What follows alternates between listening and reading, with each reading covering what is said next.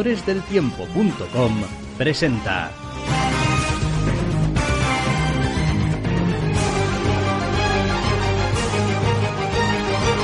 Entre cómics.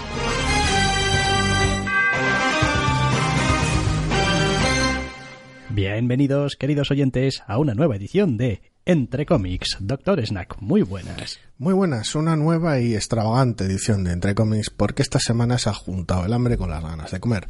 Por un lado, teníamos muchas ganas de hablar del Salón del Cómic de Guecho y qué tal nos lo pasamos allí, aunque pues por razones de agenda nuestra visita no pudiera ser todo lo completa que hubiéramos querido y al mismo tiempo esta semana hay muy poquitas novedades. Así que hemos decidido darle una patada a las novedades. Las que nos llamen mucho la atención ya saldrán la semana que viene si acaso. Y hacer un programa donde hablaremos del Salón del Cómic de Guecho y al final le haremos un huequito a un par de irresistibles por aquello de decir, es que han molado mucho, no vamos a dejarlos pasar. Sí, pero vaya, cuando decimos un par, quiero decir, creo que van a ser tres TVs. Sí, concretamente. Concretamente, o sea que tampoco os penséis que, ah, bueno, como no hay novedades y tal, se va a hablar del Salón de Covid de Guecho, después una lista... de una docena, eh, como siempre. Pues no, porque en este sentido también, al parecer, la semana ha venido un poquito más corta de lo habitual y pues no sé, oye, quién sabe, igual se lo están guardando todo para Halloween o alguna cosa de estas. O... Lo que sea, en cualquier caso, hoy por hoy lo que tenemos es un salón del cómic de Gecho muy a tope en el programa. Sí, efectivamente, un salón del cómic de Gecho 2018 que... Decimos séptimo. Efectivamente, era la edición número 17 y que en realidad pues se alargó de viernes a domingo, es decir, tres días. Sí, como viene siendo más o menos habitual, aunque igual la programación del viernes comienza un poquito más tarde o, o tal el día fuerte sea el sábado por razones obvias.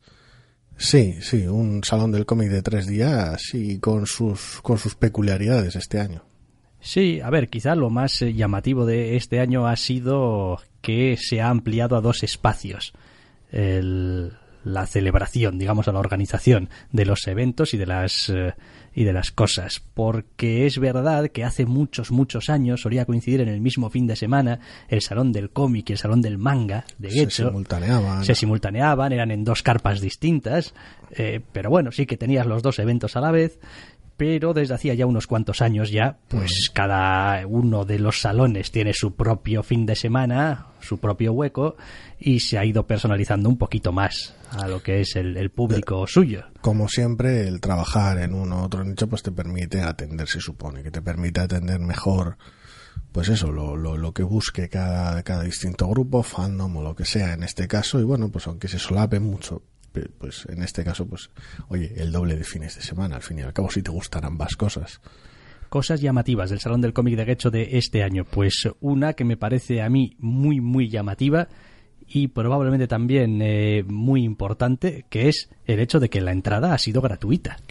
Sí, básicamente es, el, es uno de los puntos llamativos porque en, la estructura y en los invitados y demás ya entramos después, pero es uno de los puntos que salta a la cara nada más empezar, por decirlo de una manera.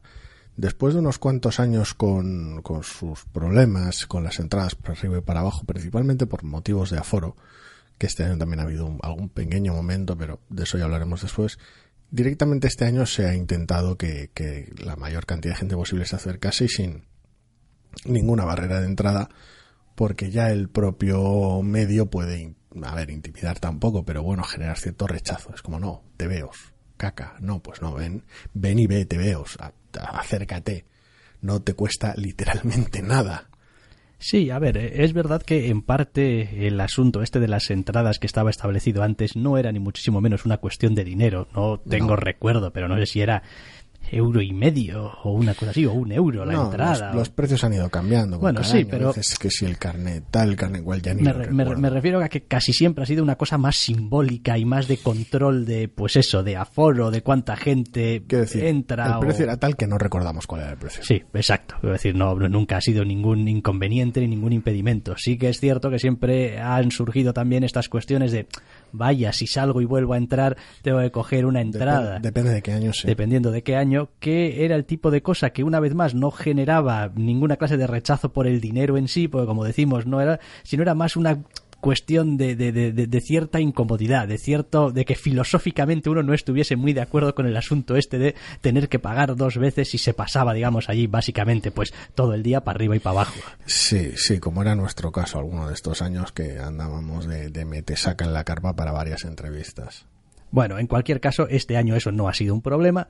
Este año la entrada ha sido libre, se ha podido pasar por allí pues todo el que ha querido y en el caso de que haya habido quizás algún pequeño momento de que se ha completado el aforo, pues esperar un poquito y ya está. Quiero decir, mm, lo que nos tocó a nosotros, aunque fuese solamente un día, una tarde, mm, tampoco generó problemas. La clásica cola de 10 minutillos de la hora punta del sábado a media tarde que vaya, es de esperar también hasta cierto punto que suceda. bueno, era sábado, eran entre las 6 y las 7 de la tarde y 10 minutos de cola, que tampoco más, ¿eh? quiero decir.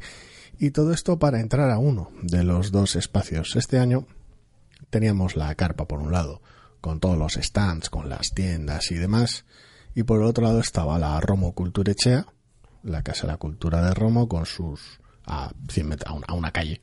O sea que no, no tenía, aparte de estar bien señalizado no es que tuviera pérdida ni estuviese lejos. De hecho, creo que estaba en el sitio donde antes se solía poner la carpa de, cuando se simultaneaban la carpa del del esto del manga creo del salón del manga. estoy, bastante y tengo mucho lío. Está allí en una plaza estoy casi seguro de que de que sí de que era allí de que era pues cogías la diagonal esta que y pues me enfrente. me, me quiere sonar pero ya te digo de hecho conozco muy poco y de aquello hace ya bastante. Sí hace muchos años había dos carpas sí pero sí, por ahí, el caso es que estaba al lado.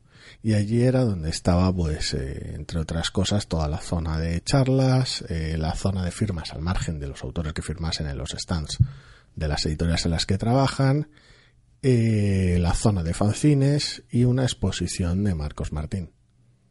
Sí, como os hemos dicho, pues por cuestiones eh, laborales este año, a ver, nuestra visita al Salón del Cómic de hecho ha sido la visita del médico, o sea, esto de pues entrar y salir, casi casi.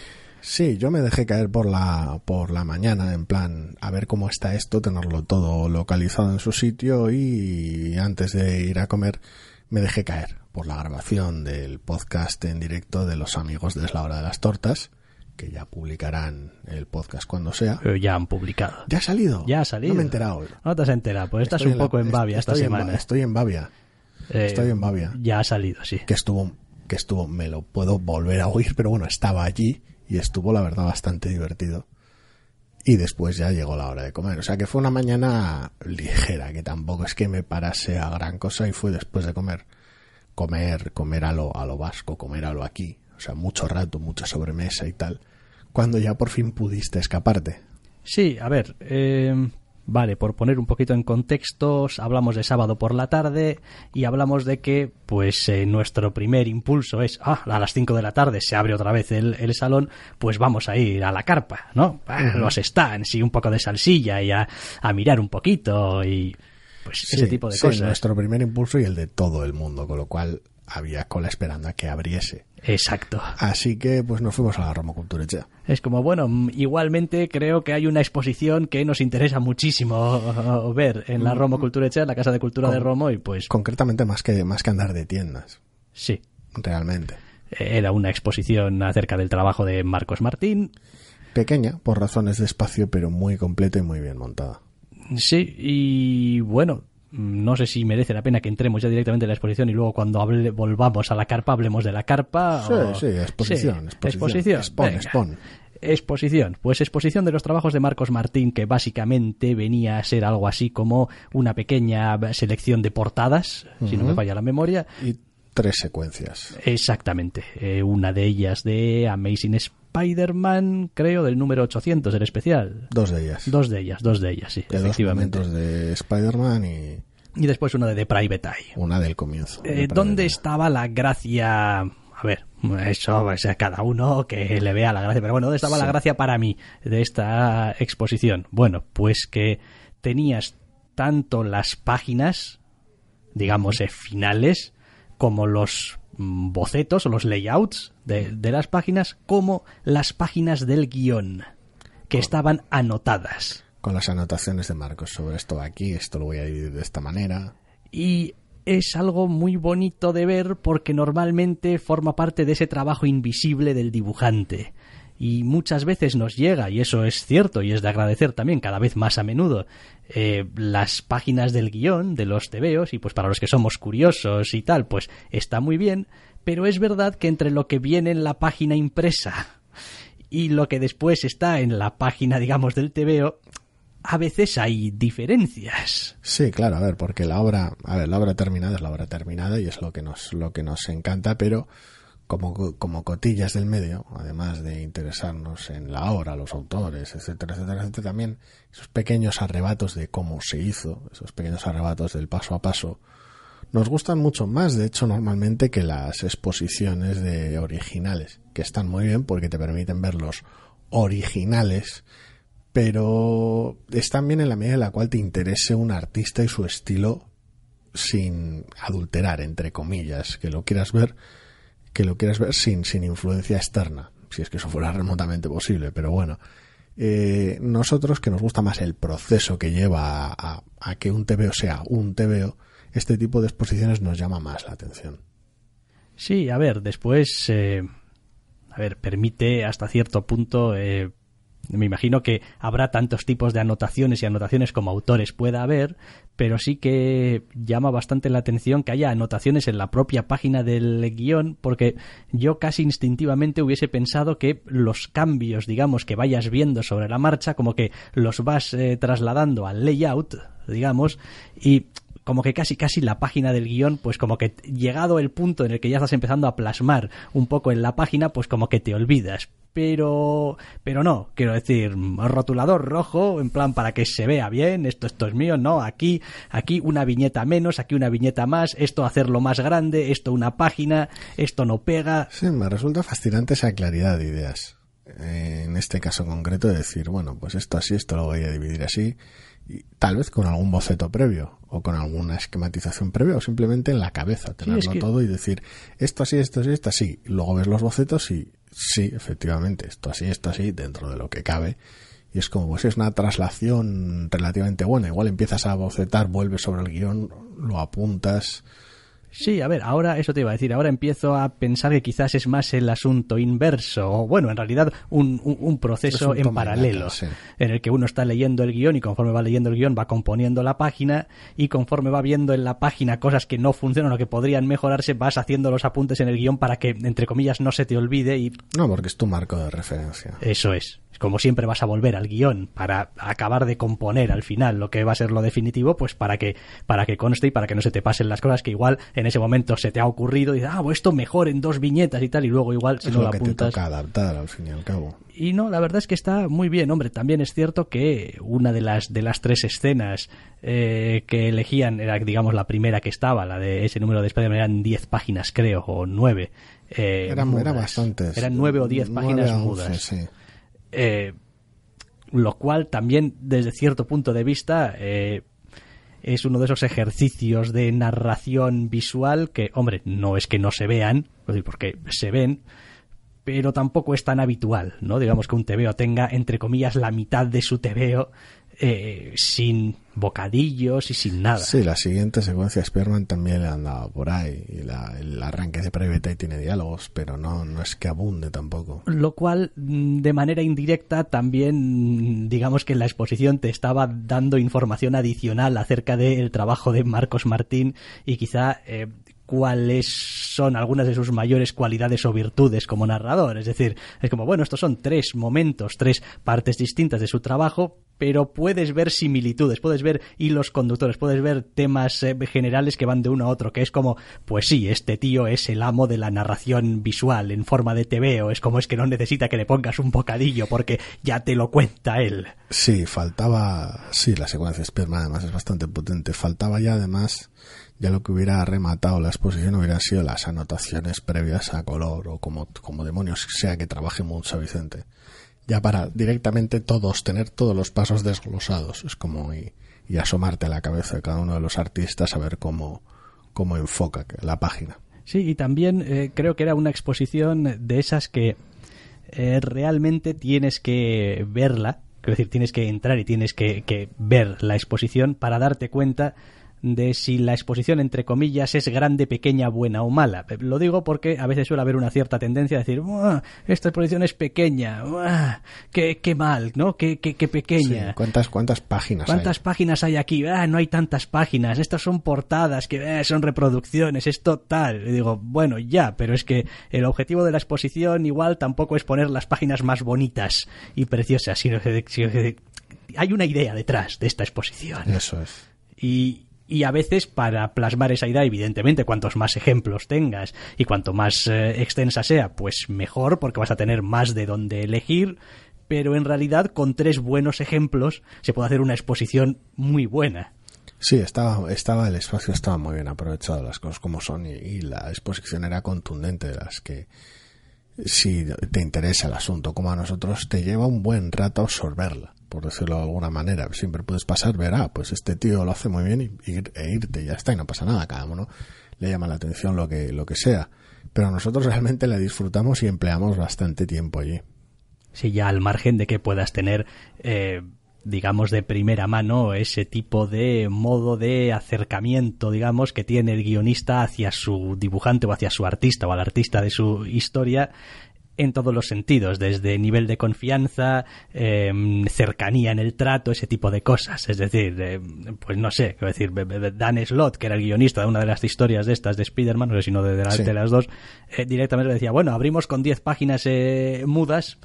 Eh, bueno, este es el guion, aquí están las cosas, pero bueno, a tu criterio, quiero decir, que es decir, que sabemos de lo que estamos hablando. Sí, fue, fue muy gracioso tener esa especie de, de retorno de Marcos Martín a Marvel para este trabajo específico sobre un personaje por el cual se le reconoce mucho su labor, pero al mismo tiempo no ha hecho tampoco tantas páginas de Spider-Man, por decirlo de manera, con lo cual, lo cual es llamativo el impacto que tiene Marcos Martín en Spider-Man, o o lo mucho que gusta hablar de Spider-Man cuando se habla de Marcos Martín y Dan Slott no era ciego a ese asunto. No, no, no, sé cómo acabaría Marcos ahí, si fuera cosa de Slott o cosa del editor o qué. Pero sí, lo deja claro en la unión. Es como, quiero decir, esto a tu cuenta que no es asunto mío. Sí, no es, sorprendente porque yo en las páginas, las clásicas páginas de eh, noticias americanas y que les encantan hacer sus decálogos, los 10 momentos más no sé qué, los 10 artistas más no sé cuántos, cada vez que hacen una lista de los 10 artistas más influyentes eh, de Spider-Man, suele estar siempre Marcos Martín. Y dices tú, joder, Marcos Martín habrá dibujado la décima parte que la mayoría de los que están en ese en esa lista, el resto de los de, la que lista. el resto de los de la lista te veo de Spider-Man pero está ahí porque es que efectivamente tiene algo. Una vez más, el impacto de algo no se mide en la cantidad de páginas. Lo que vale para la exposición vale para el artista. Exacto.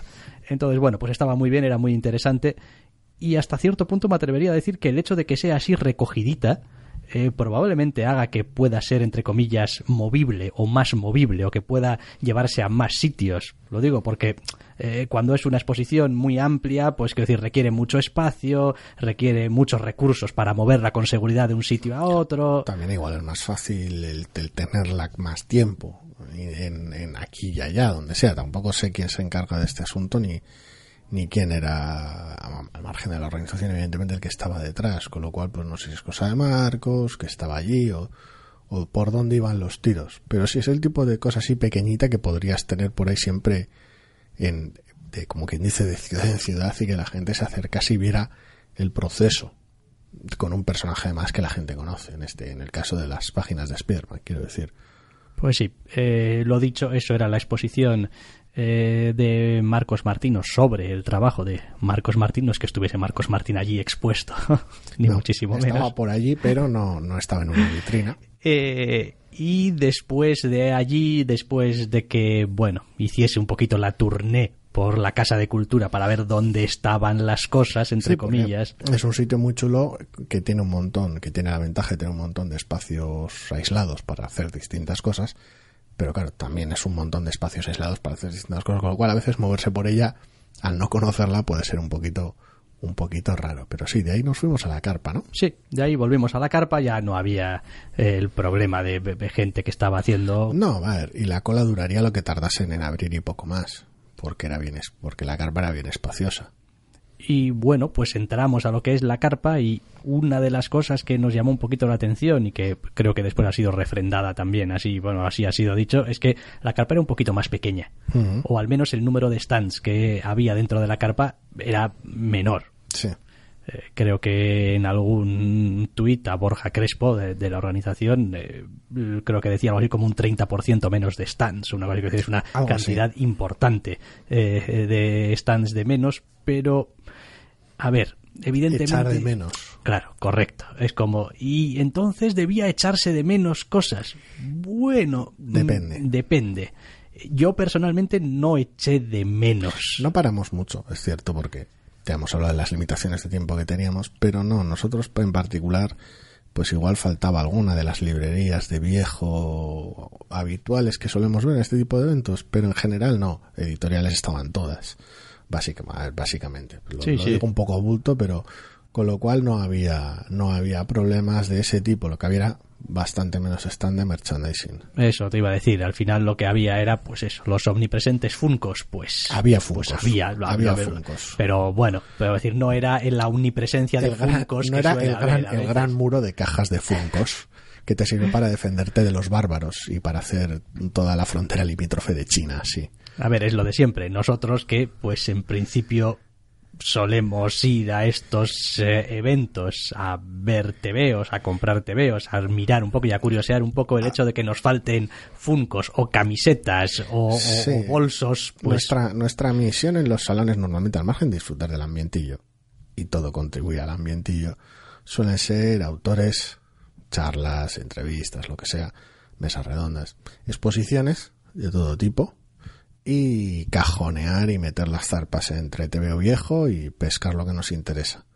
Básicamente, a veces también, pues ya que estoy y que el otro día no fui, voy a coger tal novedad y tal, ya que estoy aquí, pero, pero normalmente es eso, no, no, no somos muy amigos del, del merch. O sea, a ver, a mí me encanta, me encanta, me, me, me llama muchísimo la atención. Luego no acabo comprando nunca nada, pero me gusta que esté, pero evidentemente en el caso de prioridades, si a mí me preguntasen qué es lo que tengo que sacrificar para ahorrar espacio, por los motivos que sea, no voy a quitar tebeos en un salón de tebeos. Eh, no, a poder ser no. Decir... Eh, me gustaría hacer también un pequeño comentario, esto sí que es muy a título totalmente eh, personal y es una cosa que no tiene que ver con el salón propiamente, pero sí con el ambiente o digamos el, la experiencia que tenemos y era um, hacer un, pequeño guiño aunque ya has dicho que estuviste en, el, en la grabación del podcast de Es la hora de las tortas, para mí personalmente son un poco como el, el, el, padre que te da un abrazo cuando llegas, porque como son ciento y la madre, y a veces parece que están en los eventos en todas partes y miras a izquierda o a derecha y siempre hay alguien con una camiseta de, la gente de las tortas eh, y por otra parte joder, en mi caso por ejemplo que llegué que estaba un poco ¿a qué hora es? son las 5 menos 10 madre mía y tal y cual acabo de salir del trabajo, acabo de salir trabajo. oye pues estamos aquí y tal y estamos tomando algo y joder llegas y dices tú bueno mm, em, en, en tu caso estabas solamente tú llegué yo pues, éramos dos que pero ellos eran legión. Y, y y te acogen como siéntate aquí, hombre, tal, quieres algo de tomar, algo de no sé cuántos, tal. Y, es, y es una cosa que yo agradezco un montón porque siempre, eh, siempre he pensado que es de esas cosas que igual a veces... Eh, al que, al que puede estar empezando o al que tiene un poco de dudas de ay el ambiente, la gente tal y cual le puede echar un poco para atrás, ¿no? Ese, ese rollo ahí, esa especie de inseguridad. Y digo, pues, seguridad es ninguna, tío, sí. Pues". La mayoría somos majos y gente fácilmente asaltable para Exactamente, quiero decir, tampoco, tampoco creo que a nadie eh, le vaya a pasar eh, nada en plan si dice, ahí va, ese lleva una, una camiseta de Isla será uno de los que, pues, pues, pues seguramente puedes pararlo y preguntarle, oye, ¿quién eres tú? y tal, y pues te van a atender tranquilamente. Hombre uniformado. Hombre uniformado. Sí, son gente, son gente muy maja gente muy maja y, a mí me hacen sentirme un poquito como, como en casa, como en comunidad. como Hombre, en ese momento, además, en ese caso yo ya llevaba desde la mañana ya en, en modo salón, pero en tu caso directamente es como de repente entras. Por sí, sí, es como, bueno, vengo, vengo de trabajar, pero llego y pum, de repente ya estoy en, en, modo... Hace un rato estaba, estaba con la cabeza en el trabajo, luego otro rato con la cabeza en el tren para aquí, para allá y las paradas. Y, ahora de repente, pum, la cabeza en los cómics. Se acabó, entras en modo cómic y ya estás discutiendo sobre tal TV o cual TV o lo que sea. Y es ese, ese ambiente al final es lo que mola de los salones. Pues sí, eh, efectivamente entramos un poquito a la carpa, le dimos un voltio, vimos lo que había y pues decidimos también que igual pues había que empezar a, a pensar en que igual teníamos alguna cita. Igual teníamos un asunto, un asunto pendiente, una, una entrevista con David Rubín a eso de las 7 de la tarde, así que tenemos que empezar a movilizarnos y la charla está subida desde el jueves. Cuando oigáis esto debería ser viernes, si no la lío en el proceso. La charla, sí, sí, la charla, la entrevista. La entrevista debería estar desde ayer, pero, pero sí, está ya disponible en cualquier caso y fueron estaba liadísimo, como está siempre David Rubin, porque siempre está de acá para allá, currando, currando como un cabrón. Pero fue, fue simpaticísimo, nos atendió muy bien y nos lo pasamos en grande el rato que estuvimos con él. Yo, y creo que se nota. Sí, en sí. La, entrevista. Eh, la, la, verdad es que sí, es, es un placer, quiero decir, ya en general cuando uno lo ve en un vídeo de YouTube o donde sea, ya te parece que es un tío que transmite, un tío que lleve, tiene energía, que tiene convicciones, que es decir, cuando te dice algo, yo Te- me creo lo que me está diciendo. te llega. Exactamente. De alguna manera, lo compartas o no, te llega. Y, y, y en persona pues es lo mismo, pero ese, ese es como una jodida tormenta, o sea, Sí, es como una sí. fuerza de la naturaleza. Ya disfrutamos de, de su masterclass en Barcelona este mismo año. Sí, Está- sí, Está cierto. por ahí el programa al respecto y, y esta vez pudimos hablar directamente con él y muy bien. Y sin más, quiero decir, que tenga curiosidad porque es lo que se dijo, se dejó de decir, pues que- La media docena de preguntas que se, que se pudieron hacer y que, y que contestó sin pelos en la lengua, como siempre, muy bien. eh, vale, eh, después de aquello, Pues salimos disparados a la casi casi a la charla. A ver, tuvimos algo de tiempo para, para, para de- de- desconectar y reconectar. Y teníamos una charla a las 8 que no solo teníamos intención de asistir y era una de las razones principales para dejarse caer, sino que además era nos, nos interesaba, ya habíamos hablado con, con Borja anteriormente, grabarla. Para aquellos que no pudieron asistir, como nos estuvo a punto de pasar a nosotros, pudiera, pese a todo, escucharla, porque, moderada por Coldo Azpitarte, estábamos hablando de una charla sobre TVOs con Javier Pulido, Marcos Martín, Nachacha Bustos y Javier Rodríguez. sí, el título que tenía era Género de autor redefiniendo el cómic de superhéroes y más, que es pues el, la clásica, el clásico título de pues hay que ponerle un título. El marco general, sí, vosotros hacéis superhéroes, pero raro. ¿Esto qué? Y como no puedes ponerle eso como título, por decirlo de alguna manera, pues buscas el más, el más parecido. No seremos nosotros los que nos quejemos, porque normalmente nos suele costar un cojón y medio ponerle nombre a nada, Ya te digo. pero sí, es lo que suele haber con ese tipo de charlas, que cuesta a veces enmarcarlas. Y bueno, eh, afortunadamente, efectivamente, como decías, pues eh, ha quedado grabada para la posteridad, para bien o para mal. Yo creo que para bien. Eh, sí, esperemos al menos que, que para bien. Y el que tenga interés en el contenido, digamos, propiamente, en los detalles de lo que se dijo, pues puede acudir a esa grabación. sí, Y- está disponible desde el lunes o el martes. Sí, algo así, es como casi hora y cuarto, no llega, pero está bien, es un- y bueno, pues quiero decir, simplemente comentar pues que el ambiente fue muy distendido, Eh, que salieron cosas conocidas y desconocidas, al menos desde por mi parte, Sí. eh, de tanto de cómo trabajan hasta mm, Ciertos contactos Sí, editoriales. Exactamente.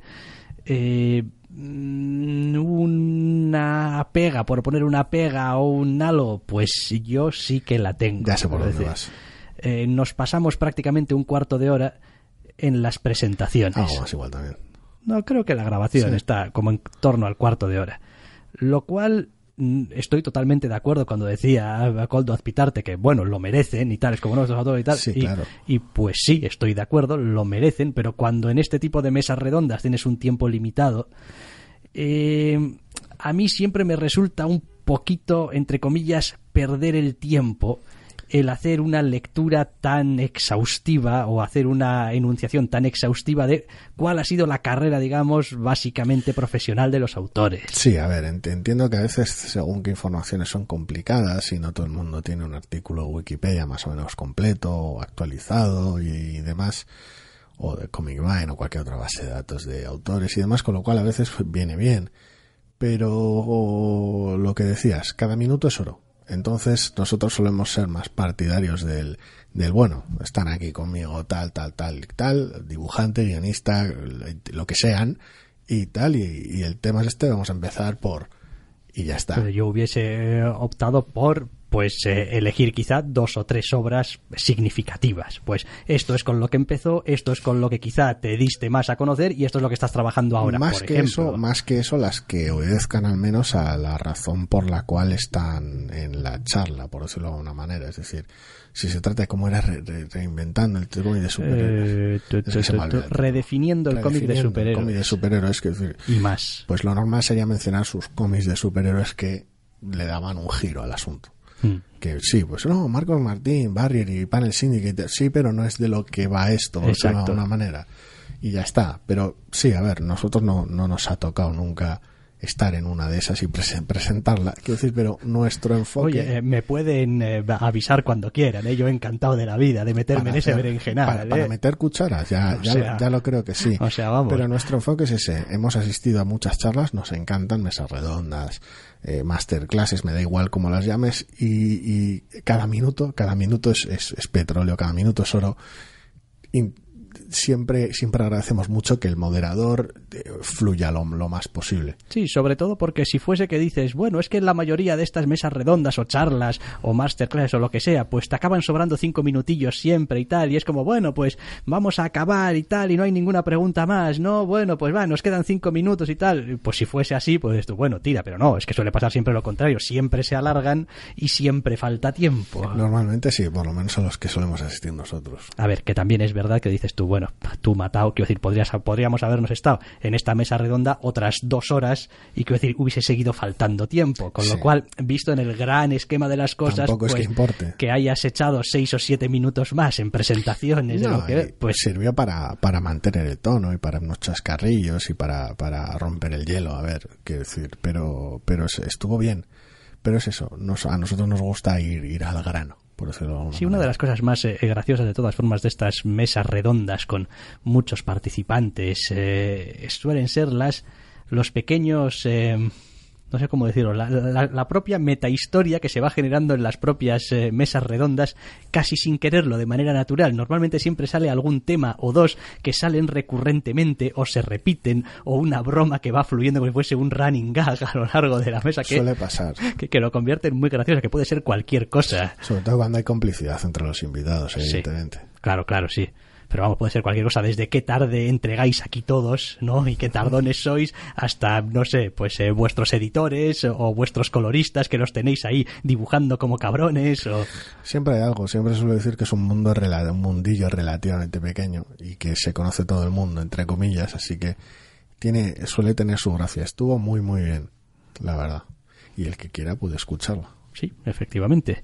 Y por lo demás, por cerrar así un poquito este, este capítulo, eh, pues no sé, cosas buenas, cosas malas. Pues yo creo que... Bu- buen, bueno todo. Sí, sí, o sea, quiero decir, no, no se me ocurre un cambio que haya tenido, al menos, a ver, ya digo que es difícil de hablarlo desde la perspectiva de, pues me pasé cuatro horas en el Salón del Cómic de Guecho de este año. Es como, eh, Sí, mi experiencia da, da, da para lo que da. Pero no se me ocurren cambios que haya habido de la edición del año pasado a esta que haya sido a peor. Mm, No, no, ni Digo, mucho menos. No, to- todos han sido a mejor. El asunto de la inclusión de la Casa de Cultura de Romo me parece que es un acierto, no ya desde el punto de vista de organización y de separar un poco las cosas, sino desde el punto de vista de que para empezar ahora tienes unos espacios que están realmente preparados para mesas redondas, charlas, es decir, tienes un auditorio, tienes eh, Sí. el, el instrumental técnico, los micrófonos, es decir, está todo preparado específicamente La para carpa ello. antigua tenía una parte para aquello, pero claro. Pero bueno, seguía estando era. dentro y Tenías tu lluvia, tu lluvia, tu viento, desde el punto de vista de aquellos que nos tocó grabar alguna que otra entrevista y alguna que otra cosa, pues tenía sus limitaciones, que estaba bien, ¿eh? estaba muy bien, pero tenía su ruido y tenía sus cosas, los espacios que convivían y, y demás. Y precisamente el tema de convivir espacios es la única pega. Realmente la carpa de las tiendas estaba de maravilla. Tener, y todo muy bien organizado, eh, la Romo Culturechea no solo estaba muy muy bien, sino que además la gente que trabaja allí, la gente que estaba como loca organizándolo todo y atendiendo a todo el mundo, eran no solo súper amables, sino que te ayudaban con cualquier cosa. Nosotros tuvimos a nuestra disposición una, una sala para entrevistar a David Rubin, por ejemplo, sin, sin planificación previa, con lo cual muy bien al, muy bien a ese respecto el auditorio estaba de maravilla, la grabación del podcast de las tortas también se dio en una sala similar a la que estuvimos nosotros y estuvo todo muy bien, lo dicho, una maravilla. La el único asunto precisamente fuese convivir espacios que en el gran auditorio, en la gran sala, por decirlo manera, la mayoría eran las sillas que, que daban de cara al auditorio para las charlas y tal, pero al fondo, por decirlo de alguna manera, estaba la zona de firmas extraeditorial, la zona de firmas del evento, lo cual obligaba en general cada vez que había una charla, lo cual era bastante a menudo, a que los firmantes y los visitantes estuvieran más bien calladitos, hablando bajo, lo cual daba una sensación un poco rara. No, a ver, nosotros no somos muy de firmas, una vez más. Nos encanta entrar en contacto con autores, con lo cual a ese respecto lo entendemos muchísimo, pero no, no el rollo firmas y demás como tal. Pero eso creemos que debería tener su propio, su propio espacio donde pueda montarse ese bullicio, ese, esa vidilla de ese tipo de zonas. Sí, hasta cierto punto eh, es comprensible cómo lo hicieron y hasta cierto punto es totalmente incomprensible. Y me explico. Ah, por un lado, eh, el hecho de tener el auditorio y los autores en el mismo sitio hace que la gente que entraba en la Casa de Cultura de Romo y estaba buscando algo, casi siempre lo único que tenía que hacer era bajar las escaleras, porque fuese lo que fuese lo que estaba buscando, lo iba a tener abajo, lo cual, pues está bien, o en ese mismo piso de entrada, donde estaba en el, en el otro lateral, al otro lado, tanto los fanzines como, lo, como la exposición, de, de Marcos Martín. Pero por otro lado es cierto que había un tercer piso lleno de salas vacías o al menos bastante tiempo vacías donde pues podrías haber dicho tú fulanito firmas aquí, tú menganito firmas aquí, tú zutanito firmas aquí, cada uno tiene sus filas, cada uno tiene en su digamos, en su espacio y al mismo tiempo todos los que están en las firmas están, digamos, en la misma zona. Eh, yo no diría tanto como separarlos en distintas salas, porque la mayoría son bastante amplias como para tener todas las firmas. Sí, eso también porque eran como tres, tres, tal vez cuatro colas de firmas como mucho al mismo tiempo. Pero sí, sí que es cierto que salas había. Que si el primer piso no, no en la planta baja, digo en el primer piso no, porque la mayoría del primer piso es la biblioteca, que sábado a la tarde estaba cerrada y tal, y no es tampoco el lugar idóneo para ese tipo de cosas. Pero en el segundo piso es donde nosotros hicimos la entrevista, es donde es la de las tortas, es una sala distinta. Grabaron el programa y es también donde había en otra sala distinta aún, un, un taller de, de, TVOs para, para los chavales.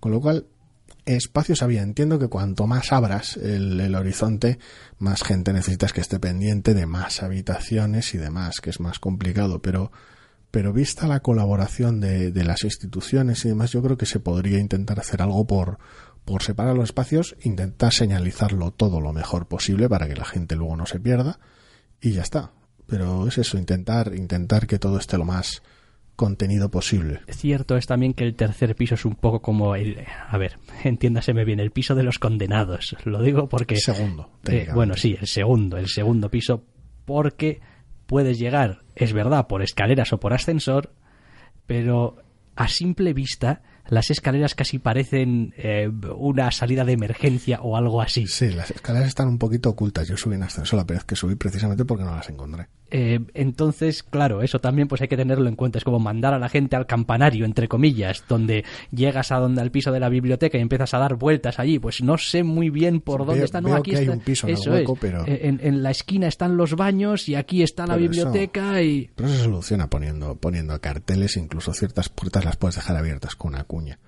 para que se vea que es una zona de paso y demás. Quiero decir, a ver, hay que darle vueltas, habría que repensarlo. El, el sótano, por de manera, el, o el semisótano, como lo quieras llamar, que era donde estaba el auditorio, tenía también otras salas que al estar cerradas y al haber zonas cerradas tampoco sé qué tamaño tienen, pero tal vez se podrían haber habilitado. Igual no, igual dentro tiene algún tipo de exposición permanente y estaba todo aquello imposible. No, no lo sé, no lo sé, evidentemente no formo parte de la organización, no tengo ni idea, pero ya te digo, es por lo demás en un, en un salón intachable, maravilloso, que realmente a nosotros lo, por nuestra por nuestra afición lo de las firmas no nos, no nos afectó, pero sí que es mejorable. Nos pareció una maravilla, pero ya un pequeño empujoncito más y tenemos un salón perfecto.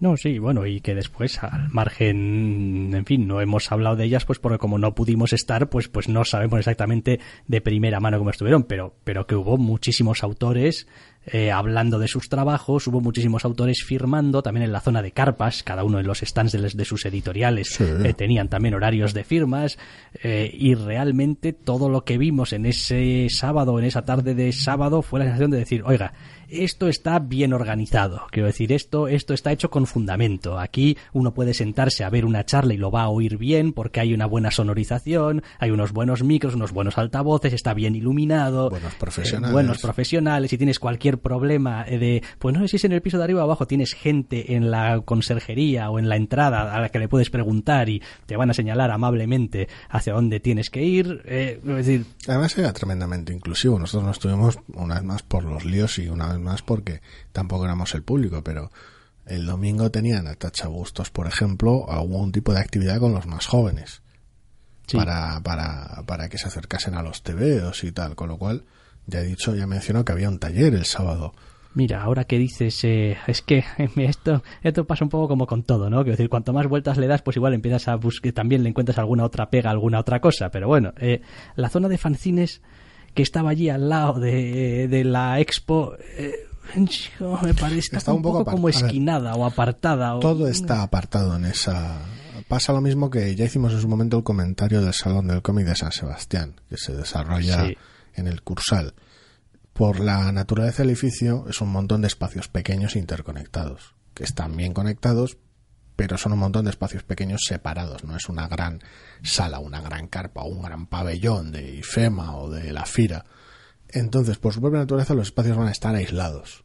Si haces el ir de uno a otro algo más o menos natural o fluido, bien señalizado, no hay, no hay pérdida, entre comillas. En este caso era raro, porque había, estaban como quien dice atrapados entre la expo de Marcos Martín y una expo más, más folclórica vasca, en medio. Sí, una expo que estaba allí de manera permanente o temporal, pero Sí. estaba en ese momento puesta ahí en ese espacio, que no tenía nada que ver con el salón. Eso es, con lo cual, con lo cual decías, vale, estaba señalizado zona fanzines por aquí, ningún problema, no hay, no había, no había pérdida, yo, yo los encontré fácilmente y no los estaba buscando. Pero, pero sí que a veces da esa sensación un poquito rara cuando trabajas con este, con este tipo de edificio, que son un montón de espacios pequeños en, en el estar perdido. Porque cuando tienes una carpa gigante o un pabellón enorme, dejas un mapa en la entrada y fuera. Está todo encontrado. Aquí los food de turno, aquí tal, no tiene pérdida. Pero cuando es un edificio institucional de este tipo con zonas pequeñas, a veces eh, ciertos aspectos se pueden sentir más aislados. que por otra parte, como hemos dicho, la carpa en sí, los, los metros cuadrados de la carpa eran más reducidos que otros años, no sé si mucho o poco, pero sí que se notaba que era un poco más eh, Bueno, pequeño. tienes que restar el auditorio y la sala de entrevistas. Eso es, quiero decir, tampoco se notaba mucho porque habías quitado cosas y también entre ello habías quitado stands también, con lo cual, de hecho, los pasillos eran muchísimo más amplios que otros años. Se podían dar con mucha mayor comodidad, las aglomeraciones eh, no, no, no se daban porque había sitio para pasar, etcétera, etcétera, y eso pues estaba bien. Pero bueno, eh, no sé, quizá en una carpa como la que hubiese sido en años anteriores, los fanzines hubiesen podido ir dentro de la carpa junto con los dentro. Junto con los stands y pues tampoco hubiese pasado nada. Me imagino que es lo de siempre. Es decir, tienes que eh, dar y recibir. Mm, es como, bueno, oye tíos, os estáis llevando eh, la utilización prácticamente exclusiva de la sala de cultura de Romo, encima que os pongamos la carpa de todos los años, que, que esto cuesta dinero. Y además este año no cobráis entrada. Decir, entonces me imagino que es una cuestión de llegar a un compromiso. Sí, de, a ver, al final ya te digo, de hacer lo que puedes. Creo que es, eh, se le puede sacar, dependiendo de, claro, las fechas y cómo esté ocupada la Romo Culturechea, se le puede sacar petróleo, porque es un, es un edificio muy, muy versátil, que precisamente está pensado para eso, para ser versátil, con un montón de salas dedicadas a distintas cosas. Y en esos dos espacios decir, no, salón tradicional, tiendas, stands, el ambiente aquí, y las cosas más específicas, más aisladas, como zonas específicas de fanzines o no, exposiciones, charlas, mesas redondas, talleres, en esta zona preparada precisamente para eso. Y ahí, y el auditorio, claro, y ahí está la clave, creo yo. Sí, la verdad es que estuvo, estuvo muy bien. Yo al menos me llevé, ya digo, en el poco tiempo que estuve, un sabor de boca muy bueno. Es decir, al margen ya de la experiencia en sí, de, ah, pues cómo me ha gustado, qué bien me lo he pasado en la mesa redonda y pues qué bien la Sí, entrevista. Que, que y todo, tal. que todo saliese bien. Eso es, las- que todo con las saliese- prisas, entre comillas, que llevábamos. Pero vamos, joder, es que a veces llega un punto en el que tampoco puedes pedir de manera realista mucho más a un evento. Es como, ¿siempre se puede mejorar? Claro, claro que Sí, siempre se puede hay- mejorar. No hay salón al que no hayamos ido que no pudieras mejorarlo.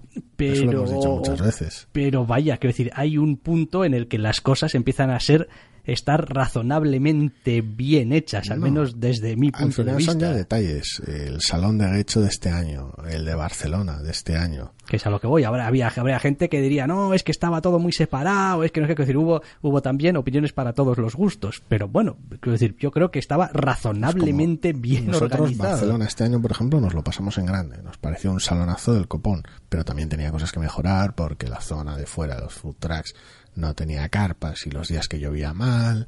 El tema de la entrada, de salir y entrar, pues generaba problemas, sobre todo cuando hacía mal tiempo. Os he puesto a Jack Kirby aquí en esta, en esta especie de esquina, entre comillas. Yo no lo veía tan esquinado, pero también es cierto que nosotros entramos justo por ahí Ah, al lado. claro, te jode. Pero sí, pero es- tenía sus detalles, pero nos pareció un salonazo de la hostia. En este caso nos pasa lo mismo. Quiero decir, Gecho tenía un par de cositas que se podían haber mejorado y que a nosotros tampoco nos afectaron demasiado, pero por lo demás ha sido un salonazo de la hostia. Sí, sí, ha sido un salonazo de muchísimo cuidado y, y de los que además yo creo que merece, entre comillas, a ver, no lo necesita, pero men- merece, entre comillas, la, la defensa y el que se hable de ello de manera positiva. Lo digo porque a veces tenemos mucha tendencia también a decir lo poco que nos Ay, ha ñe, gustado ñe. algo, al ñe, ñe, ñe, es que esto no sé qué, y después a la hora de soltar elogios somos más agarrados que... Estamos hablando de unos invitados de la hostia que estuvieron dejándose los cuernos todo lo que pudieron para participar en todo tipo de actividades, firmas y demás, en un salón con unos espacios de puta madre que además entrabas gratis. Quiero decir, si no te acercas a ese salón con la calidad que tenía, no, no hay, no hay ningún motivo para eso, porque no te da la puta gana. Es así de sencillo. Pues eh, dicho queda. Ese paso por el eh, Salón del Cómic de Quecho 2018. Y como hemos prometido o anunciado, como lo queráis llamar al principio, pues vamos a hacer una, vamos, mm, a la carrera casi casi, visita a dos o tres irresistibles esta semana.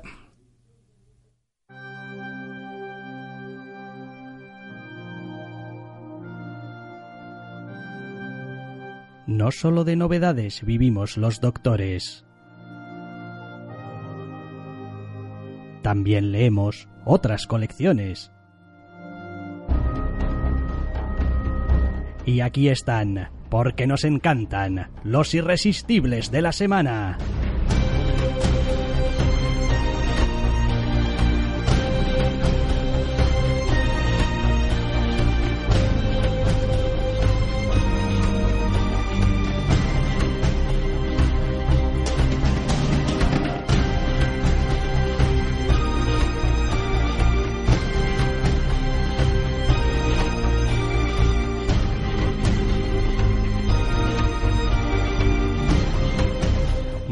Pues unos irresistibles eh, esta semana que vamos a arrancar por la A, como el, el chiste casi casi aquel de Eugenio de hace mil millones de años, del tío que iba a la óptica y el óptico lo decía, a ver qué letra ve ahí, decía la A. Bueno, pues por la A empezamos. Si alguien tiene curiosidad de qué chiste es ese, pues no hay tiempo para contarlo. Además, era un chiste de Eugenio, quiero decir, que nadie espere tampoco un festival del humor al final porque tampoco lo había. Parte de la gracia estaba precisamente en contarlo y nosotros como invitados de Eugenio pues dejamos bastante que desear. Eh, correcto. Entonces, en los irresistibles que empiezan por la Action Comics 1004, que parece un error de estos que te da el navegador, pero Eh, no. Sí, error 1004. Dele a refrescar, por favor. Afortunadamente, creo que este Action Comics no entra dentro de la categoría de error. Yo no es lo que entiendo como error. Eh, desde luego, eh, sí que también entiendo que a mucha gente un Superman de Bendis les puede raspar infinito.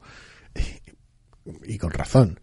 No pasa nada. Habría que ver si les raspa más en Superman, la colección, o en Action Comics, eh, que es menos tradicional. Tal vez que Superman.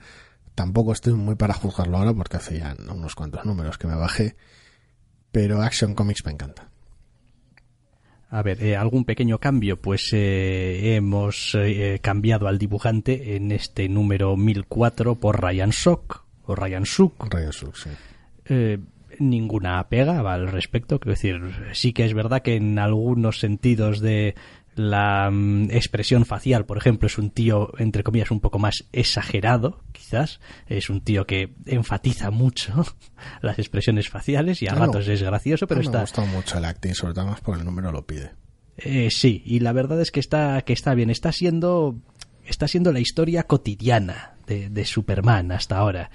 Y también es verdad que hasta cierto punto está siendo la historia inane de Superman.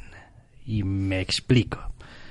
Está siendo ese tipo de historia muy Bendis, donde los personajes interactúan mucho y uno disfruta mucho viendo y leyendo esas interacciones y viendo las situaciones en las que se meten y cómo salen de ellas.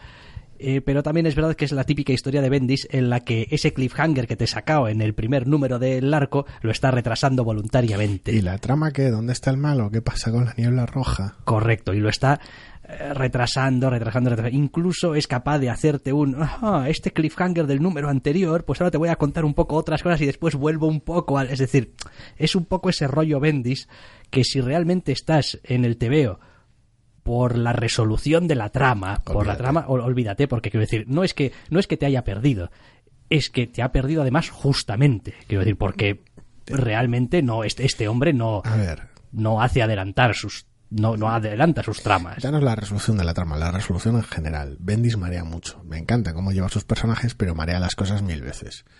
Y todas sus tramas dan 7000 vericuetos, con lo cual pasa lo de siempre. ¿Hasta qué punto es importante un final y que el final sea bueno? Importa más bien lo segundo, que, que si tienes un final no la jodas. Pero yo como amante muchas veces de, de cosas muy serializadas y de cosas muy, muy entrega entrega y de, de día a día, como las series eh, procedurales de policías de la tele y demás, decir, bueno, me funcionan los personajes y es divertido verlos resolver casos, en ese caso específico, concreto. Pues la serie me funciona, si el ritmo es bueno. Con Bendis me pasa algo parecido. ¿Y, no? ¿Y toda esta trama de este villano dónde irá? Pues igual a ningún lado. Igual mete otra cosa y se le olvida cerrarla. Igual se va de la colección antes de cerrarla. Ya le ha pasado antes. Quiero decir, eh, la trama de, saliéndonos un poquito de, de Superman, la trama de Powers, hostia, pues no sé, 750 volúmenes ya, la va a retomar cuando pueda, según han comentado. Eh, ¿Esto qué? Pues la trama ha dado mil vueltas y hay subtramas que se han perdido que vamos, que para cuando la retoma vuelve dices vamos por el número 47. Esto lo empezaste en el tercero.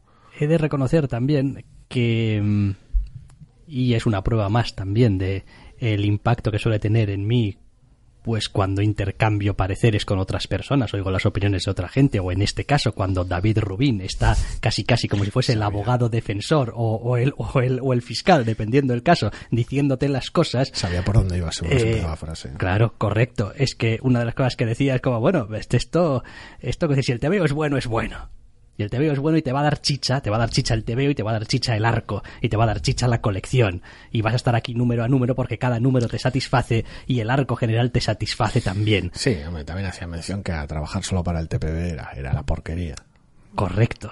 Pero, quiero decir, Bendis es un tío que trabaja mucho para el TPB. Sí. Y en ese sentido, pues es cierto que no he podido evitar una cierta sensación cuando estaba leyendo este número de decir, ajá, no, si el número está muy, muy, muy entretenido y está bien escrito y está bien dibujado, pero en algún momento uno empieza a preguntarse si no es un poco, entre comillas, pasar páginas. A ver, eh, Bendis, el increíble hombre de compresivo, eh, funciona de esa manera. Es como trabaja, es parte de su estilo y es su, su funcionamiento en general. Da igual que sea su, da igual que sea su etapa en Daredevil o cualquier otra. Es como trabaja. La diferencia solo está entre el Bendis bueno y el Bendis. Ahora, si no te entra, si no te gusta Bendis, no te gusta en ninguno de los casos y ya está. Pero la diferencia entre el Bendis bueno y el Bendis malo no es si trabaja para el arco de 6 o no, porque siempre va a trabajar para el arco de 6, eso no va a cambiar. La diferencia es si cada número de esos 6 va a merecer la pena y sus personajes van a brillar con luz propia. Si lo hacen, vas a tener al Bendis bueno. Si no, no. Pero no porque deje de hacer de cara al, al, al arco de 6, porque eso lo va a hacer siempre o casi siempre. Ya, pero bueno, sin más. Es, Ese es el- es un elemento más a, a añadir a la hora de pues leer y disfrutar y enjuiciar. Sí, claro, pues- Lo digo porque los tebeos de Bendis buenos, eh, o los que me gustan, al menos, eh, me gustan como este, por ejemplo, es como, joder, me lo he pasado pipa leyendo este TVO. Sí. Pero es verdad que desde cierto punto de vista es probable que pasado un tiempo sea incapaz hasta de recordar que existió este número. Incluso es como, no, pues la verdad es que estaba muy bien, la etapa de Bendis, el arranque de Bendis en Action Comics estaba muy bien y tal cual, de qué, qué iba y qué pasaba. No recuerdo, movidas con Lois. La sección es irresistible, no eterno. No, no, ya, ya. Ese es el asunto. Por decirlo de alguna manera, quiero decir, eh, a final de año siempre solemos hacer un programa con lo que más se ha quedado con nosotros por un motivo o por otro. Es muy posible que, que, la, que no, no haya Action Comics, pero que sí haya otras cosas. Quiero decir, eso nos resta para que cada número sea muy divertido de leer, Sí, al sí. menos por ahora. Correcto. Pues es, es simplemente otro tipo de lectura. Pues sí. Eh, vale, esto era Action Comics 1004 y nos vamos a Doctora Afra número 25. Doctor Afra número 25. Que a ratos yo estaba diciendo, ay Dios, que se nos acaba la colección. Tremendo, espectacular y el que es posiblemente el mejor número de, de, la, de toda la miniserie, lo cual es curioso. De toda la ni- miniserie. Ni tan siquiera está su escritor de toda la serie, Ah, porque ni tan siquiera está su escritor original, por decirlo de alguna manera. Eh, tremendo, me ha encantado, me ha parecido un número brutal para terminar un arco escandaloso precisamente con el guionista nuevo. sí, no, es, es la hostia, quiero decir. Es, realmente este, este TVO es como, no sé, em, la grandeza y tragedia de la doctora Afra. Entonces, como, ¿qué quiere decir esto de la grandeza y la tragedia de la doctora Afra? Pues léete este arco argumental, concretamente este último número devastador, y descubrirás cuál es la grandeza y cuál es el, el drama y la tragedia. Es un número precioso, es un número sorprendente, es un número cabrón y es un número increíble y flipante. A algunos les podrá parecer exagerado lo que pueda suceder o, o demasiado estrambótico o rebuscado o no sé, tiene un montón de cosas y sí que tiene muchísimos giros por metro cuadrado este final de arco. Pero, pero es brutal cómo encaja todo. Y algunos momentos que te ves venir, por decirlo de alguna manera, y tienes esa anticipación y, es descomunal, es, es, es un TVO en ocasiones, una colección, más bien en ocasiones muy tontorrona, muy loca, muy divertida, y este, este arco en general y este número en concreto llegan a la patata, es brutal. O sea, es todo, todo lo bueno que puede ser Star Wars lo es esta puñetera colección. Sí, a mí me encanta porque han conseguido con la doctora Afra uno de estos eh, personajes con los que, aunque a ciertos niveles no empatizo en absoluto, a otros niveles empatizo un montón. Y entonces eh, es, es, es maravilloso ver un personaje que realmente su... Eh, es decir, es tan bueno como el, entre comillas, como el seguir viva se lo permita. Es como que decir, yo no le deseo, es como la doctora Afra no le desea mal a nadie per se. Lo que no, eso, eso le incluye a ella. Y en caso de tener que elegir, hombre, pues me voy a elegir a mí porque soy yo. Y de ahí a veces se derivan un montón de decisiones que pueden parecer más o menos buenas, más o menos crueles, más o menos justificadas, pero en general casi siempre todo se reduce a, hombre, a ver, si a alguien le tiene que pasar algo malo, que no sea yo. Que es como, tampoco voy a decir eh, a quién le tiene que pasar, pero que no sea a mí. No, en general, en general, a veces su codicia o sus, sus ansias, sus planes le, le sacan lo mejor de ella o lo peor. Y es curioso porque precisamente el modus operandi o las maneras de funcionar de la doctora la resumen muy bien. Un personaje esperado e inesperado al mismo tiempo, por de alguna manera, al final de este número. Con lo cual, pues, Sí, no, esta es, es decir, de, Es de- verdad que digo que este, que cuando estaba terminando de leer el, el TVO, dije, hostia, esto es el número 20, est- est- estos, estos cabrones nos lo acaban aquí. Y Es resulta que no. Y resulta que no, y afortunadamente, y doy gracias, y ojalá sigamos por mucho tiempo con este nivel de calidad y con estas historias. cuando terminó el arco anterior y las cosas se habían vuelto tan, tan locas y se habían jodido tanto para nuestra protagonista, era como, hostia, esto- salir de esta o volver de esta, esto sería el final. Pero es curioso porque, porque la serie se las apaña y las cosas siempre pueden ir a mejor y a peor a la vez. Sí, es, es fantástica, es, es un disfrute de, de colección a muchísimos niveles. Es, eh, ¿cómo decirlo? Este asunto de, de la narración, el contar historias, eh, en su mejor momento. Es como leyendo ese TVO llegas a un punto en el que ya no te estás fijando en una palabra aquí, una palabra allí, o este gesto está un poco más así, o este brazo está un poco más allá. Quiero decir, no, estás leyendo el TVO, estás siguiendo la historia. Que no hay tampoco grandes no, problemas. No, no, no, no, Precisamente ahora tenemos a que Walker con... Sí, sí, no no, no iba por ahí. Es, simplemente una cuestión de que hay asuntos a los que ya no prestas atención porque no, no es donde está puesta tu atención. Ves, el TVO, lees, lees, el TVO, no lees el texto, no miras los dibujos, lees el TVO. Hmm. Muy bien, doctor Afra, número 25. a ver, siempre vamos bien de la colección, por una colección que está muy bien y nos gusta mucho. Este número es excepcional. Es decir, es, supone, supone un punto y seguido descomunal, buenísimo. O sea, hacía que no veía un final de arco tan bueno desde mis finales de arcos favoritos de saga. Sí, parece mentira que sean 20 páginas. Porque pasan un montón de cosas y todas tienen sentido y todas van una detrás de otra y este TVO es una apisonadora de sucesos. Es como, es maravilloso, es, vamos, buenísimo. Una locomotora desbocada. Eh, vale, venga, dejamos de echarle flores ya a doctora Afra, que alguien va a pensar que vamos a comisión. Eh, y hablamos de Scarlett. Bueno, cuando digo hablamos, quiero decir hablas. Sí, Scarlett, 3 de 5, siguen las aventuras de Bendis en sus múltiples colecciones. Y aquí tenemos uno de esos puntos extraños de inflexión de Bendis que decide abrir el TV con un flashback. Es como. Ah, muy bien. El TV anterior terminó de según qué manera. Que no te veías venir. ¿Por qué mierda has terminado de aquella manera? Dame un segundo. Que te cuente primero la historia parcial y enfocada en un momento concreto de este personaje. Después, cómo está este personaje relacionado con lo que pasó también en flashback, o sea, minutos antes de que suceda lo que sucedió al final del texto anterior. Y ahora ya que he llegado al momento, por fin, te voy a montar un pequeño desbarajuste y luego voy a tornar los puntos de vista. Y es un TV maravilloso, hace realmente traslada muy bien por un lado el caos del conflicto, por un lado lo humano y lo personal de las personas atrapadas en el conflicto, que no dejan de ser civiles, al menos en uno de los bandos, y, la perspectiva que tiene a veces el otro bando sobre todo el asunto, y la, la escalada brutal a la que se ha llegado, porque esta serie comenzó como un, una situación normal en nuestro mundo con un, con un policía corrupto, por decirlo de alguna manera. Quiero decir, terrible. Y acabó esto que parece de MZ.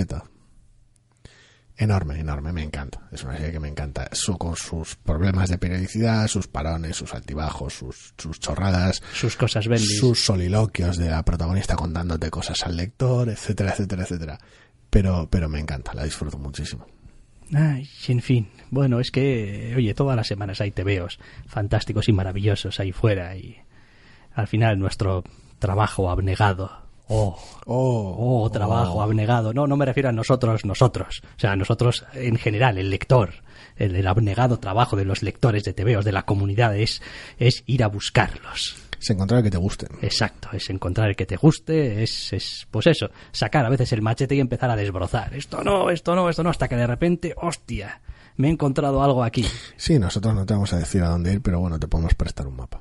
Exacto. Bueno, pues yo creo que vamos a poner ya punto y final porque se nos ha agotado nuestro tiempo figurado que no tenemos, pero ya lo hemos agotado. Y pues como decimos siempre, si todo va bien, podréis volver a escucharnos la semana que viene. Hasta la semana que viene.